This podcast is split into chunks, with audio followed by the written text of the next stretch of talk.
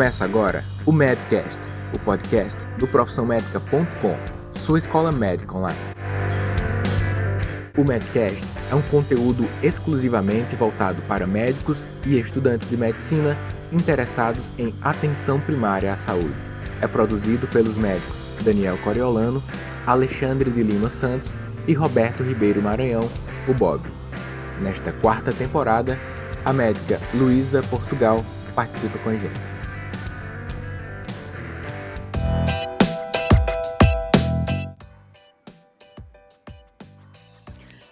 Pessoal do Medcast. Meu nome é Luísa Portugal, sou médica de família, sou goiana.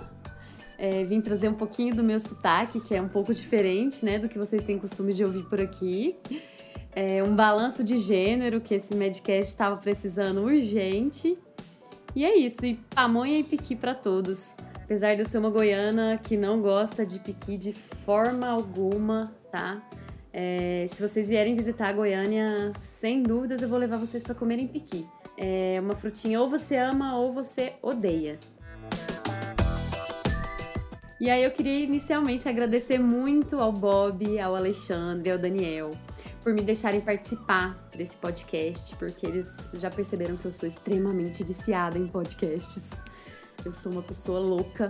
Eu ouço pelo menos é, cinco a seis tipos diferentes de podcast. É, eu assino, né, de cinco a seis tipos diferentes e ouço. Então toda semana eu, eu sou, eu vou e volto dirigindo o meu trabalho sempre, sempre, sempre ouvindo. E aí meu contato com o Medcast ocorreu no ONCA, que foi o Congresso de Medicina de Família que teve, né, no Rio de Janeiro em novembro. E lá alguém que eu conheço, agora não me lembro, não me recordo quem, estava segurando um cartão de visita, me entregou, e aí eu vi no cartão de visita Medcast. Eu falei, uai, um podcast médico de medicina de família que fala sobre medicina de família, de atenção primária? Ai meu Deus, eu preciso participar. E aí comecei a ouvir o Medcast, comecei a ouvir, né, os meninos e gostei bastante, mas pensei, poxa, só tem homem! Aí eu consegui o contato do Bob, e me ofereci. Falei, ó, é o seguinte, tô me oferecendo mesmo. Eu quero participar, eu gosto muito de podcast. Por favor, deixa eu fazer parte disso. E por livre e espontânea vontade, né? Eles me convidaram para participar.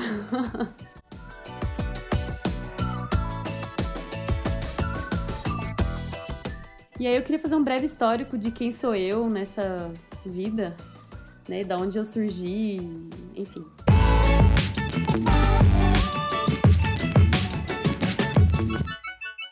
Eu fiz vestibular para publicidade na UFG, na época, né? Universidade Federal de, Goi de Goiás. E porque eu me interessava muito em comunicação, eu sempre gostei muito disso e tudo mais. Mas na época eu zerei física. Por que, que alguém não me orientou a chutar tudo letra E ou letra A? Porque eu não teria zerado. Enfim. Mas não passei e os rumos da minha vida foram não sei como, mas para a área da medicina. Eu simplesmente decidi que eu não queria mais publicidade, que eu queria, na verdade, era medicina. Nada a ver, né? A pessoa que é muito instável, fogo de palha, como a gente chama por aqui. E aí eu entrei, me formei na Universidade Católica de Brasília, voltei para minha cidade, em Goiânia, né? Eu estava em Brasília, voltei para Goiânia, passei um ano trabalhando já com medicina de família em Goiânia, mas naquela época, assim, sem saber qual residência eu queria, vamos esperar chegar, eu ainda queria alguma. Eu queria muito cirurgia na época, eu gostava muito de procedimentos. Mas eu não sabia que a medicina de família também me daria isso. E eu tinha feito um concurso há um ano antes, né, em Brasília, para medicina de família e comunidade. Já tinha esquecido desse concurso, mas me chamaram. E eu, né, ainda nessa dúvida toda, aceitei, assumi. E aí veio a paixão, assim ela me tomou conta do meu ser e aí eu me descobri realmente médica de família. Né? Naturalmente eu falei, é isso que me faz feliz. E eu não fiz residência, mas também não recomendo fazer como eu. Por favor, façam residência. Por quê? Porque me faltou muito do aprendizado que a residência dá pra gente. Né? Agora eu sinto que eu preciso estudar muito mais e atrás muito mais de me atualizar, é, de fazer algumas coisas que é, eu não tinha feito antes por não ter feito a residência. Então, por favor, façam a, res a residência, é importante.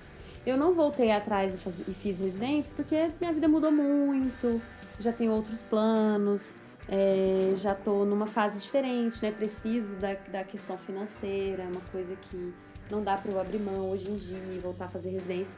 Enfim, todas essas coisas da vida que levam a gente a, infelizmente, não conseguir voltar atrás.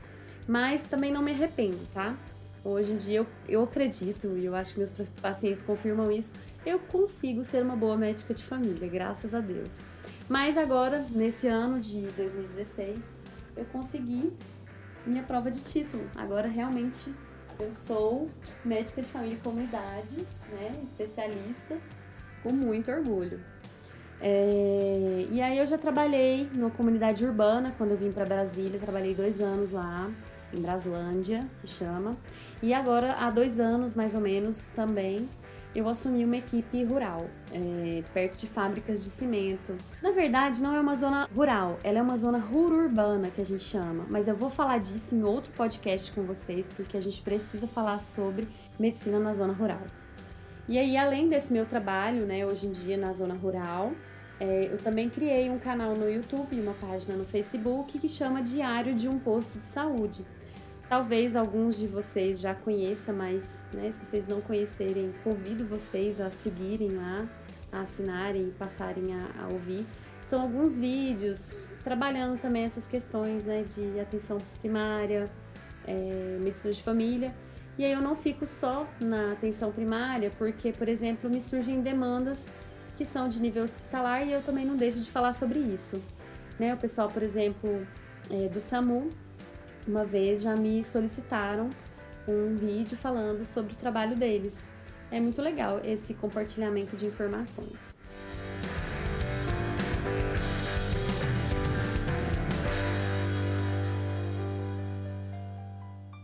Hoje eu vim conversar com vocês um pouquinho sobre os ciclos de vida. É, ciclos de vida no caso que a gente fala humano, né? Porque a gente já estudou tudo que é tipo de ciclo de vida de animais, plantas, sei lá mais o que na escola, na biologia. É, mas hoje a gente vai falar do nosso ciclo de vida, né? Que é aquele, que tem aquela velha, né? Que a gente nasce, cresce, desenvolve, reproduz e morre. É basicamente isso, mas é um pouquinho mais complexo. E, mas o ciclo de vida nada mais é do que tudo que a gente passa durante a nossa vida que vai assegurar a nossa continuidade, né? E aí eu queria perguntar inicialmente se, vocês já assistiram Divertidamente, que é um filme produzido pela Pixar. Em, o título dele em inglês é Inside Out, acho que é alguma coisa assim.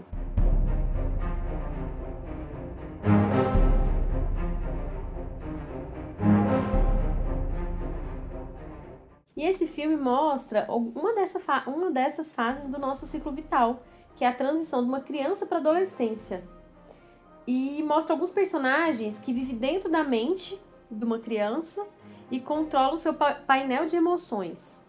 Cada um desses personagens são caracterizados, né? Então tem o personagem que representa a alegria, tem o personagem que representa a tristeza, outro que representa nojinho, medo e raiva.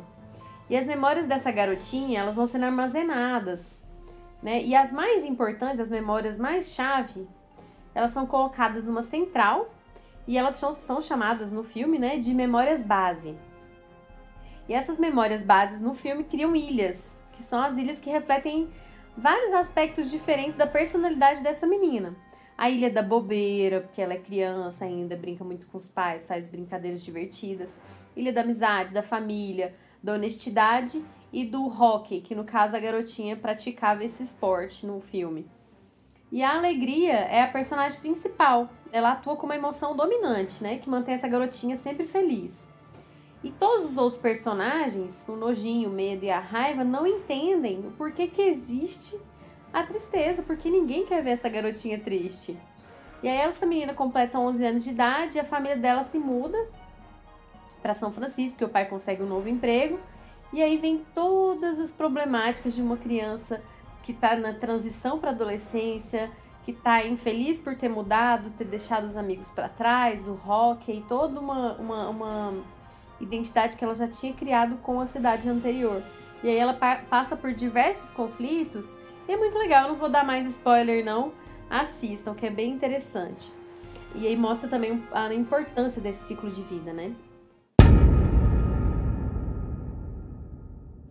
E o nosso ciclo de vida nada mais é do que um raio-x, uma tomografia que permite que a gente veja situações das, da vida das pessoas, né? O contexto familiar, o seu processo de viver, de ter saúde, de adoecer, né? Então ele mostra é um, um equipamento que nos permite ver essas situações.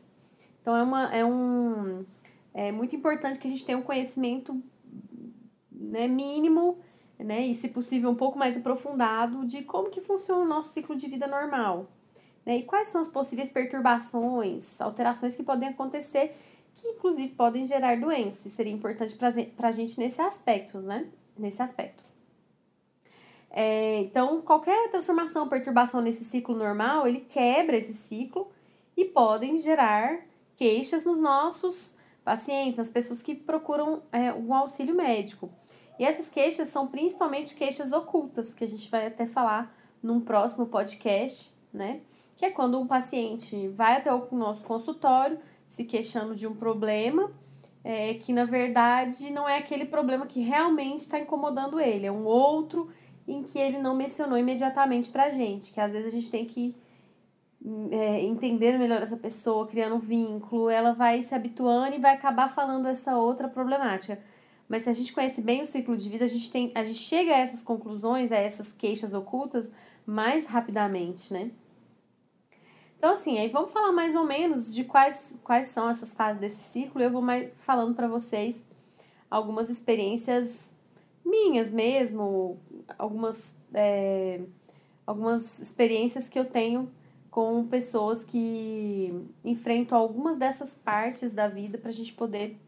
É, eu acho que com exemplo a gente consegue entender melhor. Mas a gente tem medicalizado muito os nossos pacientes por fases da vida que são fases normais. O adulto jovem, ele passa por isso, né? Essa, essa questão da autonomia, de responsabilização emocional e financeira. Um outro exemplo muito importante dessa fase que a gente vê são de alguns pacientes, por exemplo, eu percebo muito, é, que chegam no nosso consultório muito poliqueixosos, às vezes são hiperfrequentadores né, da unidade de saúde, dos centros de saúde, é, e aí você vai investigando um pouco mais a fundo, um pouco mais a fundo, você sente que tem algumas queixas ocultas, muitas delas relacionadas a essas pressões por né, é, financeiras, de autonomia, é, enfim, e aí é muita sobrecarga, essas, é, isso pode gerar né, muita ansiedade mesmo no adulto jovem independente. Depois meu casamento, né, que a gente vai iniciando a vida a dois, uma nova família surgindo. E aí eu vejo muito, é, já, já, já me deparei com algumas situações, claro que são várias né, nessa fase, mas uma delas, e é muito característica que eu, eu acabo atendendo muitos casos desses, são casais enfrentando crises assim, por conta de religiões distintas, né? Vamos supor, o marido é evangélico e a esposa é católica. E aí nasce um filho, e aí, cada um quer que o filho tenha um ensinamento específico, né? Então, essa decisão de quando ter filho também acontece muito. A mulher costuma querer antes, o homem costuma querer deixar um pouco mais para frente. É, em qual momento, para não atrapalhar a carreira, vai vir esse filho? Enfim, tem, tem várias problemáticas dessa, dessa, desse início da vida dois, né? E aí depois vem o nascimento do primeiro filho, o período da gravidez, que é um período muito conturbado por conta até das questões hormonais que vem junto com a gravidez. É, por exemplo, eu tenho duas gestantes que eu acompanho atualmente extremamente complicadas, né? Uma porque sofreu abuso sexual na adolescência e o trauma aflorou muito agora na gravidez, né? E esse e o marido dela não sabe desse fato e não entende por que, que ela tá com toda essa problemática. Então a gente tem que acompanhar devagarzinho, porque a gente sabe que a, a gravidez provoca muitas transformações, trazem é, é, muita coisa à tona, os hormônios estão muito aflorados, então pode gerar certas complicações nesse sentido. E eu tenho outra também que está com depressão grave. Então, várias dessas é, alterações hormonais, elas provocam né, determinadas, é, a, inclusive doenças, né? Mas podem ter essa, essas perturbações, que são mais comuns também. E eu, por exemplo, tenho também uma paciente que tem já é, já é um pouco mais velha, ela tem 41 anos. E mais velha assim, né, gente? 41 anos tá todo mundo inteiraço, mas eu digo, né, um pouco mais pra, por questão de, de gestação. E ela já tem uma filha de 20, então ela meio que já tava numa outra fase do ciclo, né, do ciclo de vida dela. Ela já tava numa época de pensar em outras coisas e engravidou. Então, essa ordem errada do ciclo dela gerou muito transtorno para ela. Né? Ela está tendo uma gravidez um pouco mais complicada, passou muito, muito mal no início e teve, assim, vários, várias ansiedades com relação a, é, a um ciclo que já estava em outra ordem que agora teve que se readaptar. Então, isso também é, gera transtorno e a gente tem que estar atento quando os pacientes estiverem passando por isso. Depois vem a família com, com filhos pequenos, né? Então, os, os filhos pequenos, né, já mais de um normalmente, já causam um pouco mais de dificuldade financeira, é, as tarefas domésticas precisam ser melhores divididas. Muitas vezes a mulher acaba tomando muito mais esse papel do que o homem, e isso gera também vários transtornos, tanto nas mulheres quanto nos homens. Os homens são muito cobrados pela questão financeira, de manter a casa, parará, parará. Aquela coisa bem machista mesmo né? E a mulher não, ela tem que ficar em casa porque não vamos conseguir pagar uma babá, né? Então eu vou ter que ficar em casa cuidando dos filhos. E esse papel nunca é o inverso. Para falar bem a verdade, é muito raro a gente ver esse tipo de caso, principalmente em populações vulneráveis. É... Hoje em dia já melhorou bastante, mas a gente ainda está muito longe do ideal. Então, assim, o que eu vejo demais é que as mulheres se casam, às vezes, muito novas, principalmente nessas populações mais vulneráveis elas largam os estudos, têm os filhos, ficam por conta de cuidar deles, né? Basicamente. E elas se sentem anuladas, ficam ansiosas, poliqueixosas. Elas vão unidades, a, a unidade às vezes, e ir à unidade se torna um passeio. Ela sai, pelo menos ela sai de casa, ela vê gente, ela conversa. É, por quê? Porque essas mulheres não têm lazer às vezes, ficam tristes. Eu tenho, por exemplo, na minha comunidade que eu atendo, tenho enfrentado bastante problema com relação a isso. Né? Lá não tem lazer, não existe. Sempre que eu pergunto sobre lazer, mencionam que não existe, ou lazer assistir TV, nada mais do que isso. Então a gente tem que também ficar bem atento a esses momentos. Depois vem a família com os adolescentes, e eu acho que o que a gente mais vê na adolescência é, são pessoas que reclamam né, dos filhos adolescentes porque usam drogas, porque bebem, né, fazem alguma coisa para chamar atenção. Por quê? Porque é uma fase de encontrar a própria identidade, é, de liberdade, de, é, de individualidade, né? Então, assim, essa, essa criar independência, essa fragilidade, ela gera muitos conflitos, né? E os pais precisam estar preparados para essa autonomia dos filhos, que eles estão criando essa autonomia.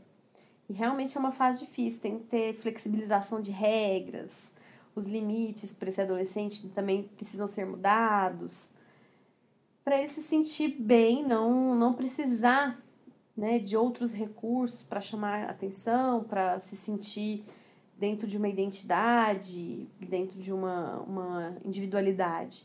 Né? Ele pode se expressar de outras formas, e aí essa fase é uma fase bem complexa que a gente precisa ter bastante cuidado, né, para não não a gente não correr riscos dos nossos pacientes acabarem indo para drogas, bebida alcoólica e etc.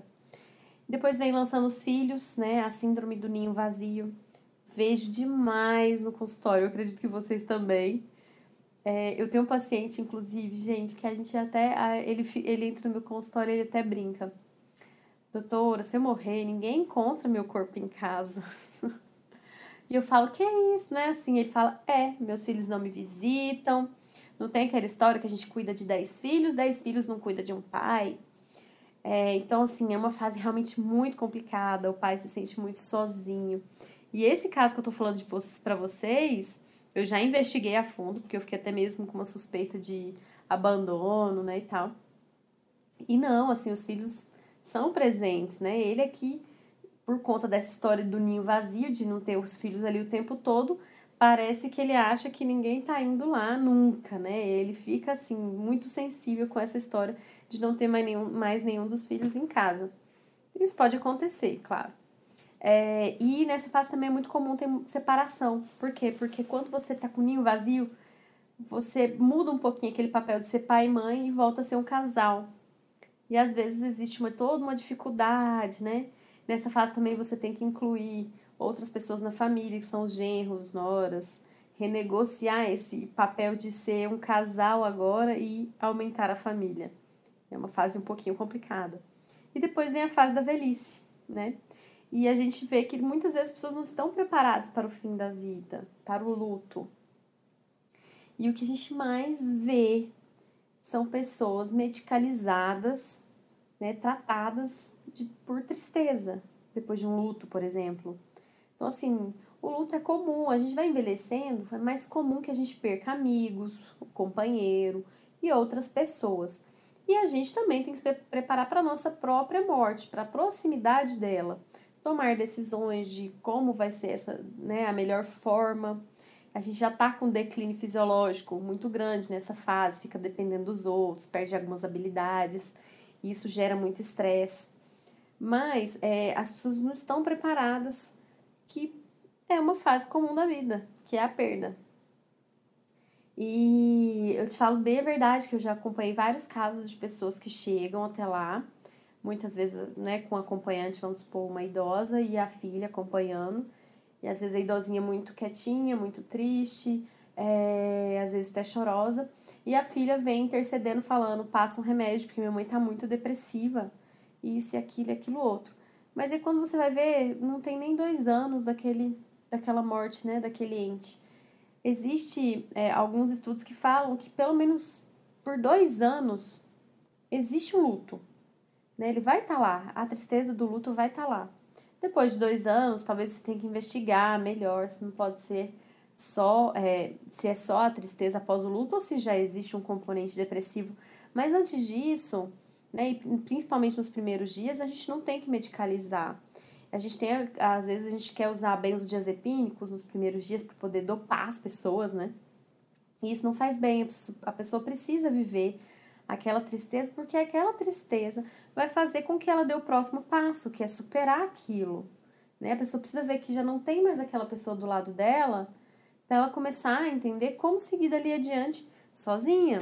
Então, tem algumas fases que são importantes e que a gente está usando remédio para tratar uma coisa que não é necessário. Então, a gente trata crise no casamento, a gente trata ansiedade, trata insônia demais, a gente trata muito insônia e a gente trata luto. Então, a gente tem que tentar entender melhor esses ciclos da nossa vida para a gente parar de medicalizar ele. O que foge do ciclo e o que eventualmente pode gerar doença, aí sim, às vezes a gente tem que entrar com medicação. Claro, né? Não, também não, não vamos ser aqui exagerados a esse ponto.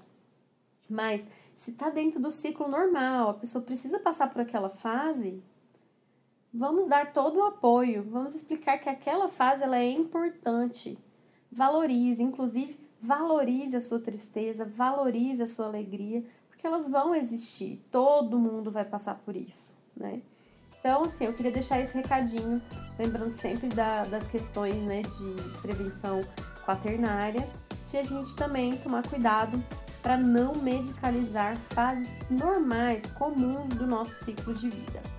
Beleza, gente? Deixa aí depois os comentários o que vocês acharam, o que, que vocês têm observado na rotina de vocês. E vamos discutir porque tem muito pano para manga, né? Essa, essa discussão sobre ciclos de vida. Beleza? Um abração para vocês. Até logo.